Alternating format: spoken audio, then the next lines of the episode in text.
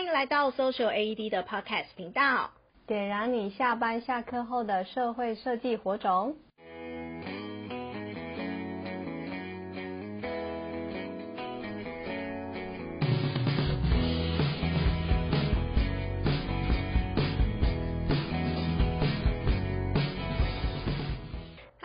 大家好，我是 AED 的 Ivory。时间呢，很快来到八月，要来迎接我们新的 Do Something 主题。这个月呢是生命教育。今天很开心呢，邀请到 Social AED 的伙伴 Cindy。那他要来为我们介绍呢，这一次他们 Do Something 生命教育做了一些什么。那首先一开始呢，我们就还是先请 Cindy 先来自我介绍一下。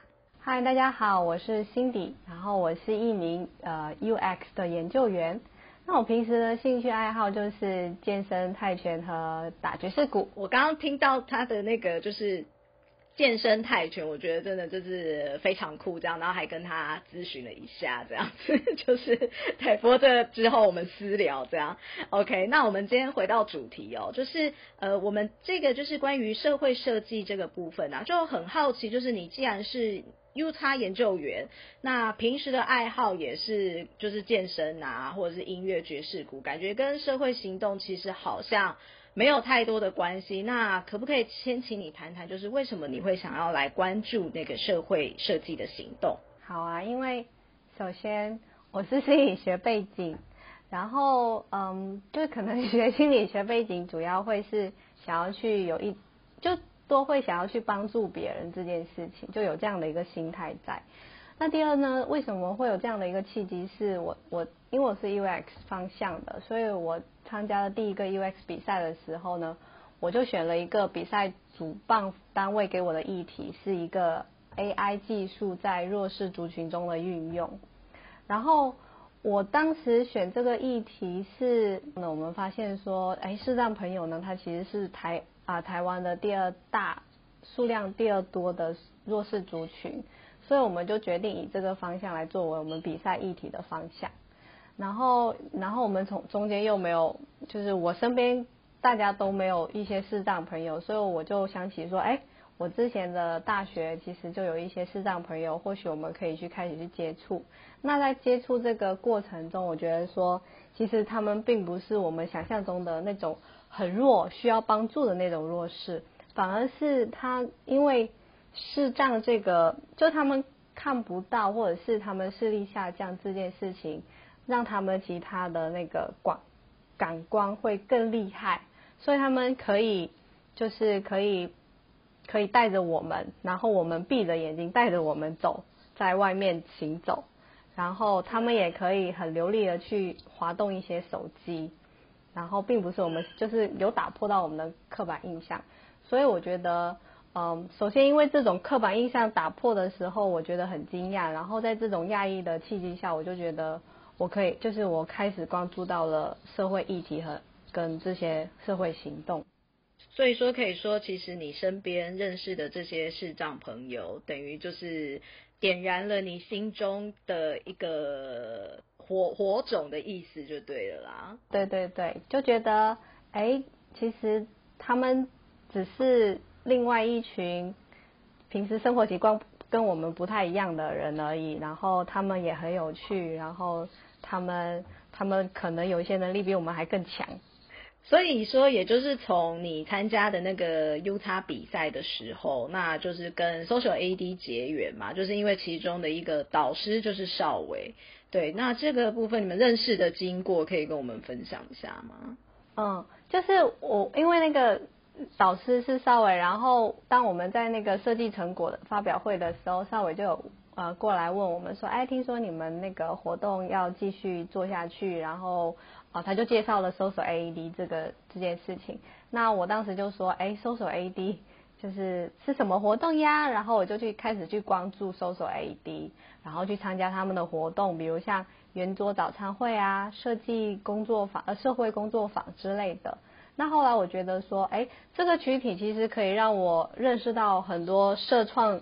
有就是想要做一些社创行动的人，或者是有兴趣的人。然后第二就是他这个团体里面可以让我一直在社创领域，就是得到更多的知识。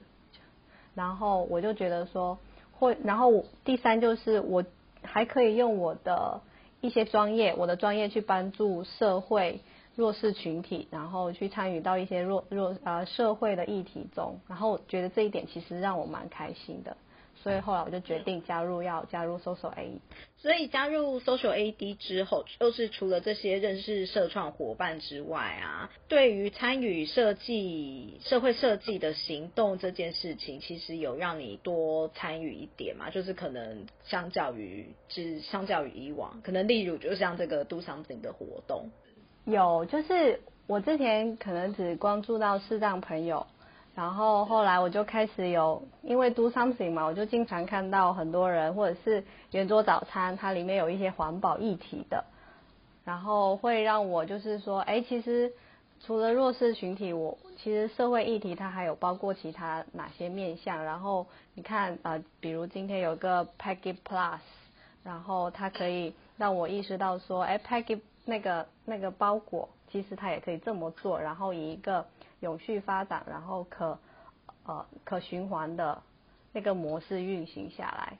然后或者是像 Do Something，就是这个月是我们的流浪猫狗的主题月，然后我也可以去，就是也可以为这个主题月去贡献点什么。那这个月啊，我们回到这个月的 Do Something 主题啊，是生命教育这样子。那我们其实是选择了要去呃关怀浪浪猫猫这样。对，那为什么你这一次会选择这个生命教育的主题？就是你之前自己有养过宠物吗？有，我之前养过一个呃，就是小红贵宾，就是很喜欢，就是跟跟狗狗相处。然后因为我觉得他们很。很可爱，就是那个眼睛圆圆的，然后，然后他们也其实很懂，很懂人性。就是当我情绪失落的时候，或者是我生气的时候，我开心的时候，其实他们都知道，然后他们会以他们爱我们的方式陪着我们的那种感觉，所以我就特别喜欢狗狗。但我没有养过猫猫啦，但是我就我反正我觉得它们都很可爱，所以我就很喜欢猫狗这件事情。那当时在填那个 Do Something 的时候，我就想说，哎，那个有有有有猫猫呃流浪猫狗这议题，我我一定会参加，然后就填了。呃，我们已经先去拼图喵那边去跟他们参访了，这样。哦，你自己其实有得到哪一些收获？就是有怎么样过去的刻板印象，那但是因为这个创办人。的不一样的做法，然后打破了你怎么样的刻板印象？呃，在我的刻板印象中呢，就是会是就是流呃流浪猫狗之家会是比较像就室外啊，然后就是感觉有点破，就是感觉环境有点像那种嗯没有很温馨。然后就，然后就好像给几个铁笼子，然后就把猫猫狗狗放在里面的那一种非常老旧的刻板印象。然后，然后因为他们是流浪之家，所以他们都会一直在我的刻板印象中，他们都会一直需要去呃说服别人来做捐款这件事情。也就是说，他们整个组织他会依赖在这个捐款这部分，但是。拼图喵呢，它其实不是，它它虽然也有做领养这部分的呃服务，但是呢，它它同时也有做另外两件事。第一个就是体验和参访。创办人烧麦，他一直想要传达给世界的一句话就是万物生而平等，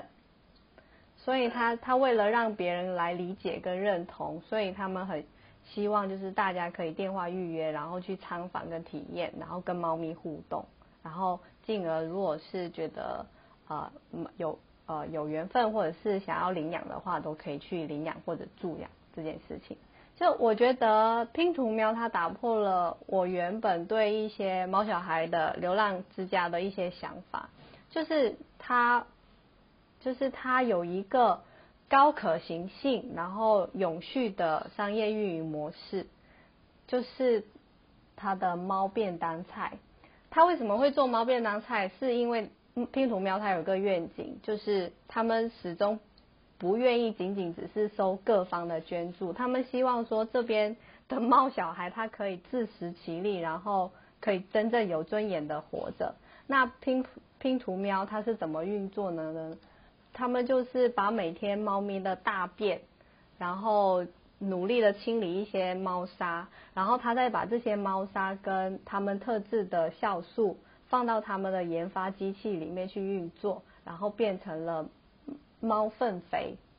然后再把这些猫粪肥把它改变成一些天然环保的资材，然后把它弄成一些小盆盆栽，然后等这些盆栽果菜